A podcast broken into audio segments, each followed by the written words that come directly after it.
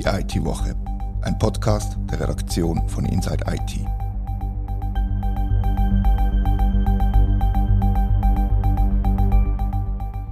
Herzlich willkommen zur IT-Woche. Wir sind zurück aus der Sommerpause und reden heute über das neue Datenschutzgesetz, über die Public Cloud in Zürich und der eidgenössische Datenschutzbeauftragte. Mein Name ist Rita Vogt und bei mir hockt der Tom Schwendener und der Christian Wingeier. Wie waren eure Sommerferien? Meine waren schön, erholsam, spaßig. Ich kann mich nicht beklagen. Und du, Tom? Sommerferien, das Konzept, das dieses Jahr bei mir nicht so gegriffen hat. Ich bin im Frühling schon länger weg. Das war auch schön damals. Schön. Also hast du mitbekommen, was der eidgenössische Datenschutzbeauftragte betrifft? Seine Sommerferien waren auch ereignisreich. Gewesen. Er hat acht neue Vollzeitstellen vom Bund bewilligt bekommen. Genau, also ich habe gesehen, dass, es, äh, dass er einen Informatiker sucht für die Durchführung von Kontrollen und äh, hat dann nachgefragt. Er hat acht Stellen gesprochen gekriegt im Rahmen des neuen Datenschutzgesetzes. Ein Großteil ist bereits besetzt von diesen Rollen. Eine ist jetzt ausgeschrieben, eine hoffen es bis Ende Jahr noch besetzen, weil mit dem neuen Datenschutzgesetz auch neue ähm, Befugnisse und Aufgaben auf den EDÖP zukommen. Das neue Datenschutzgesetz ist ein gutes Stichwort. Es tritt genau im Jahr in Kraft, und zwar am 1. September 2023. Was darf denn der EDÖP machen, was er heute noch nicht darf? Ja, du hast ja mit dem Martin Steiger geredet und was alles genau er eine neue Befugnis hat, weiß ich nicht. Aber er hat sicher zum einen kann er selber von Amts wegen tätig werden und Datenverarbeitung äh, von Personendaten verbieten. Und es wird eine Meldepflicht bei bestimmten Datenverstößen geben. Das sind zumindest die zwei Änderungen, die erwähnt werden, zusätzlich zu einer Buß bis 250.000 für Personen, für natürliche Personen in Unternehmen. Genau, und für die neuen Kompetenzen können auszuführen, darf er eben die acht neuen Vollzeitstellen besetzen, oder? Genau, also er ist ja sowieso ähm, notorisch unterdotiert, muss man sagen, der EDÖP. Man hat mir dann gesagt, auf die Anfrage, man wüsste auch noch nicht, was genau alles äh, aufs Büro zukommt in welchem Bereich es mehr Anfragen geben wird und so weiter. Und ob das dann lange wird, wird sich zeigen müssen. Ja, und ja, der, äh, der Rechtsanwalt Martin Steiger hat gefragt, was die grösste Schwäche und die grösste Stärke vom neuen Datenschutzgesetz ist. Und er hat gesagt, die grösste Schwäche sei aus seiner Sicht äh, die beschränkten Ressourcen vom EDÖB. Und es bleibe abzuwarten, wie schlagkräftig der Datenschutzbeauftragte wird sein und eben die acht Stellen Länge zum all diesen Meldungen nachzugehen einerseits und von Amtes wegen tätig zu werden andererseits. Genau, das ist, äh, ich werde im September mit ihm ein Gespräch haben und ihn sicher auch fragen, äh, wie er das einschätzt in Zukunft. Also wenn er zulässt, kann er sich schon mal auf die Frage vorbereiten. Ich schicke ihm die auch voraus. Sehr gut. Und äh, eine weitere Änderung vom, vom Datenschutzgesetz ist, dass eigentlich neue Bussen möglich sind. Bis jetzt ist es mehr so ein, ein zahnloser Papiertiger eigentlich und, und neu sind Bussen bis zu 250'000 Franken möglich. Und ein grosser Unterschied zur äh, DSGVO, zur äh, Europäischen Datenschutzverordnung, ist, dass die Bussen in der Schweiz persönlich sind und nicht auf Unternehmen äh, ausgerichtet wie in der EU. Also jetzt in unserem Fall würde nachher eingebüßt werden, wenn wir etwas falsch machen. Ja, und ich glaube, anders als, als zu der EU erlaubt das Schweizer Gesetz auch halt alles, was nicht ausdrücklich verboten ist, so wie genau, ich das, das ist, äh, gelesen habe. Das ist eigentlich quasi äh, ein anderer Ansatz. Äh, die EU erlaubt Ausnahmen und die Schweiz verbietet Ausnahmen. Ja. Das ist echt der Hauptunterschied zwischen der DSGVO und dem neuen Datenschutzgesetz. Was wäre dann Vorteil von so einer Ausschließung von Ausnahmen? Ja, der, wenn man Ausnahmen verbietet, heisst das, dass grundsätzlich die Verarbeitung von Personendaten erlaubt ist. Und der Steiger hat auch gesagt, im Normalfall ist das auch kein Problem, wenn man Personendaten verarbeitet, sondern eben nur in gewissen Ausnahmefällen ist das ein Problem. Also er findet den, den Ansatz der Schweiz sehr viel besser als der europäische Ansatz. Wo alles verbietet, was nicht explizit erlaubt ist. Genau, genau. Ja. Aber ich habe ihn gefragt, ob der europäische Ansatz nicht besser ist, um Personendaten zu schützen. Und er hat geantwortet, dass typische Datenbearbeitung normalerweise nicht schädlich sei und die missbräuchliche Bearbeitung von Personen soll verhindert werden und alles andere bleibt erlaubt. Also das ist ein sehr pragmatischer Ansatz eigentlich, wo, wo die Schweiz da wählt und er begrüßt das explizit. Ja, es gibt ja noch eine zweite grosse Thematik, würde ich sagen, wo sicher auch äh, den Datenschutz äh, oder Datenschützer betrifft. Das ist nämlich der grosse Cloud-Trend bei den Behörden. Und da hat es ja diese Woche auch äh, Neuigkeiten dazu gegeben. Ja. ja. genau. Ja. Die Stadt Zürich hat ein äh, Rechtsgutachten in Auftrag gegeben, wo die Nutzung von reifen Cloud-Infrastrukturen rechtfertigen soll. Und hat entsprechend auf das ist dann bereits im Juli ist äh, Cloud-Richtlinien erarbeitet worden, wo es der Behörde soll erlauben, dass wenn die Bedingungen stimmen, dass Cloud-Dienste von den grossen Anbietern können eingesetzt werden selbst dann, wenn Informationen ausgelagert werden, die mit einem erhöhten Schutzbedarf klassifiziert sind. Also das gilt da zum Beispiel habe ich jetzt gerade noch heute Morgen recherchiert, zum Beispiel, wenn man, wenn man Arztgeheimnis muss achten oder Anwaltsgeheimnis zum Beispiel, dann darf man die Daten auch auf der Public Cloud speichern, weil man ja nicht aktiv quasi das Geheimnis würde ausplaudern, sondern will es ja dann quasi würde gestohlen werden.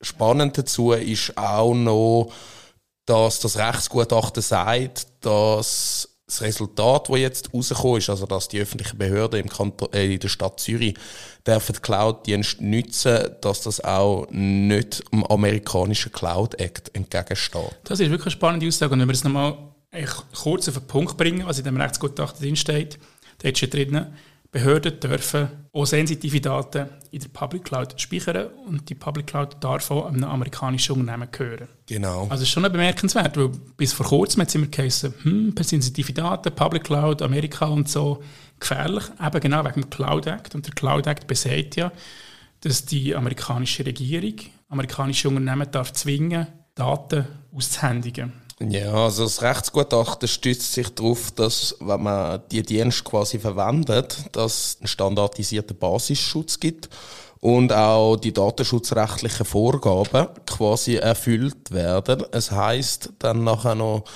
dass die Stadt Zürich geschützt sei von dem amerikanischen Cloud Act, weil es da einerseits bereits Rechtsprechungen gäbe wo das quasi verunmöglicht, dass das kann rausgegeben werden und dass es auch einen sogenannten Foreign Sovereign Immunities Act gibt, wo die Stadt Zürich vor Behördenzugriff schützt zumindest auf dem öffentlichen Rechtsweg, wie das dann aussieht, wenn Geheimdienste zum Beispiel irgendwelche Kompetenzen haben, wo sie könnten auf so Daten zugreifen, dann sieht das natürlich wieder anders aus. Das ist etwas anderes, ja genau. Also eigentlich kann man sagen, es sind zwei sich gegenseitig widersprechende Rechtsgrundlagen. Einerseits haben wir in Amerika den Cloud Act, der sagt, Daten müssen rausgegeben werden. Dann haben wir die Gesetzgebung in der Schweiz, wo genau das verbietet. Also die, das widerspricht sich ja gegenseitig, oder? Ja, also das Gutachten stützt sich darauf, eben, dass wenn es über den offiziellen rechtlichen Weg wird in den USA, dass quasi die Stadt Zürich wie ein Staat angeschaut werden und darum von dem Zugriff geschützt wäre. Wenn es jetzt aber eben zum Beispiel Geheimdienst gibt, wo das irgendwie hindurch würden machen, ohne über einen rechtlichen Weg zu gehen oder so, dann ist das nicht abdeckt, kann man sagen, von dem Gutachten. Also ich äh, würde sagen, ähm, der Punkt ist, also auch ähm, Nachrichtendienste unterstehen bestimmte Gesetze, ja. aber natürlich eigene. Ja. Und äh, es hat ja auch vom Regierungsrat vom Kanton Zürich vor ein äh, paar Wochen auch ein Gutachten gegeben mit einer anderen Methode. Es ist damals nämlich statistisch festgehalten worden, wie hoch die Wahrscheinlichkeit ist, dass eben so ein Lawful Access auf Daten durch eine US-Behörde ähm, erwirkt werden soll. Und der ist als so tief erachtet worden, ähm, dass das möglich äh, sein soll. Also quasi mit einer anderen Methode zu einem ähnlichen Schluss kommen. Genau, das ist die Methode Rosenthal. Das ist so, mit der kann man berechnen, wie groß die Chance ist, dass so ein Zugriff erfolgt. Der EDÖP allerdings hat den risikobasierten Ansatz abgelehnt und unter anderem genau argumentiert, dass eben Nachrichtendienste andere Zugriffsmöglichkeiten haben. Und ich vermute jetzt mal als Nichtjurist, dass die auch die Rechtsgrundlagen, wo sich jetzt äh, das neue Gutachten darauf stützt, dass eben die Stadt Zürich gewissermaßen als ausländische äh, Behörde oder Autorität geschützt ist, dass das, das auch unterlaufen könnte. Das kriegt man nämlich gar nicht mit über in aller Regel, wenn so Daten abgefragt werden, sagt zumindest EDÖP in einem Gutachten, wo er wiederum eine Einschätzung von der SUVA ähm, angeschaut hat. Ist ja momentan läuft so viel ähm, dass da jetzt permanent Juristen miteinander im Widerstreit liegen, was jetzt äh, genau wie funktionieren wird. Aber die, die Abwägung, die Risikoabwägung wird man in der Praxis sowieso müssen machen. Entweder speichere ich dein Zeug auf einer Festplatte und sie Tresor und der Tresor brennt ab oder Daten müssen, müssen Amis ausgehändigt werden. Also du musst dich ausrechnen, was ist das höhere Risiko und was wird passieren und, und auf dieser Basis nachher entscheiden, welche Dienste man nutzt oder nicht. Also der Punkt ist halt der, man muss ja den gesetzlichen Vorgaben folgen. Und äh, in der Cloud-Strategie vom Bund ist festgehalten, dass die jeweiligen Datenherren abklären müssen, ähm, inwiefern bei ihnen zum Beispiel Personendaten dürfen in die Cloud ausgelagert werden, mhm. die eben wiederum können, äh, könnten ins Ausland übermittelt werden. Und das ist eine juristische Frage, das ist nicht eine Frage von der Sicherheit. Das ist natürlich nochmal eine andere Frage, wie sicher Daten sind. Aber da geht es jetzt um Zugriff eben unter, unter Gesetzesgrundlagen von ausländischen Staaten. Das, ist da, das wird da verhandelt. Und ist jetzt das letzte Wort wahrscheinlich noch nicht gesprochen? Oder man kann ja problemlos einen anderen Rechtsanwalt beauftragen, der ein gegenteiliges Rechtsgutachten schreibt. Ja, als Nichtjurist hat man so den Eindruck, ich denke, das wird, wird auch ein Jurist bestätigen, Wahrscheinlich wird es da irgendwann müssen Präzedenzurteil geben, wo das Gericht festlegt, wie das ist.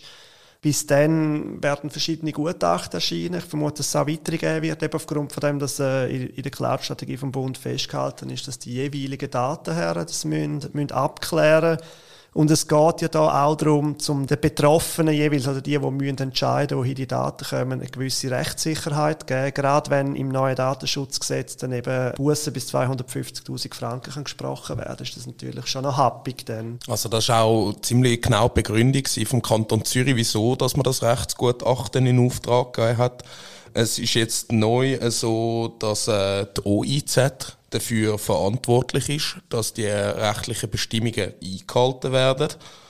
Und es ist dann so, dass die verschiedenen Organisationseinheiten von der Stadt Zürich quasi dann die Standardservice, die vom OIZ geprüft werden, zur Verfügung gestellt bekommen, die können benutzen Außer es liegt ein Ausnahmefall vor, wo zum Beispiel noch etwas mal abgeklärt werden, ob gewisse Daten dann dürfen auf, auf diesem System gespeichert werden. Und eben interessant ist ja, dass der EDÖP ab dem nächsten September, wenn das neue Datenschutzgesetz in Kraft ist, von Amts wegen selber kann ähm, so etwas überprüfen. Das heißt, es gibt natürlich schon einmal eine ganz neue Situation, denn je nachdem, äh, wie viele Ressourcen er hat, äh, kann das natürlich auch bedeuten, dass es dann im Herbst dann nochmal äh, gewissermaßen juristische Verhandlungen gibt. Also Gutachten gegen Gutachten, wo, äh, wo dann, äh, wo dann müssen, äh, diskutiert werden. Ja, und auf jeden Fall ist jetzt das, das Rechtsgutachten ein erster Schritt in, in die Richtung von, von äh, wie soll man sagen, dass die rechtliche Lage ein bisschen sicherer ist, als, als, als sie vorher war. Oder? Dass es einfach Rechtssicherheit gibt für Behörden, für Unternehmen wie geht man jetzt mit Public Clouds von amerikanischen Dienstleistern um? Und das ist ein Weg in die richtige Richtung, finde ich. Ja, also von, von der Stadt Zürich heisst es auch, dass vor allem eine Rechtssicherheit für, für die Mitarbeitenden gäbe. Also wenn sie, wenn sie ein Projekt arbeiten und irgendetwas mit Cloud-Services machen machen, hat es früher noch durchaus noch Leute gegeben, die, die dem zweifelt haben oder das nicht haben wollen machen, weil sie genau äh, rechtliche Konsequenzen gefürchtet haben.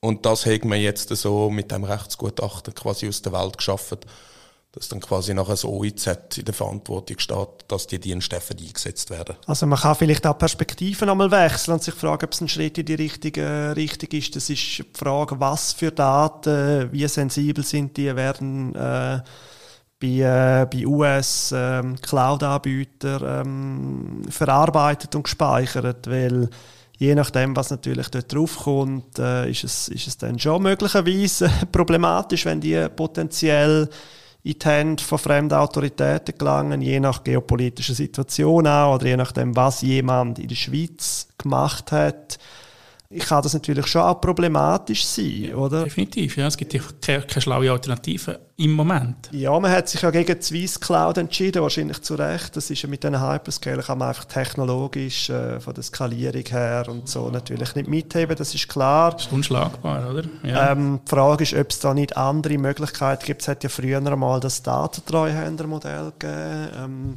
wo halt dann zum Beispiel Microsoft von der eigenen Infrastruktur ausgeschlossen wird in der Schweiz. Aber das Problem ist, solange die natürlich verbunden ist mit den Rechenzentren in den USA, ist das sowieso alles sehr ähm, Papiertigerartig. Hatten es vom Papiertiger am Anfang mit dem bisherigen Datenschutzgesetz und eben das Neue soll ein bisschen bissiger werden und eine kleine Anekdote, die ich noch, die ich noch gehört habe, scheinbar werden schon die ersten grossen Klagen vorbereitet, dass sie nachher kurz nach Inkrafttreten vom neuen Datenschutzgesetz so zum auf mal eine schöne Duftmarke setzen, werden nachher mal die ersten Datenbösewichte mal verklagt im September 2023. Das sie scheint schon in Mache.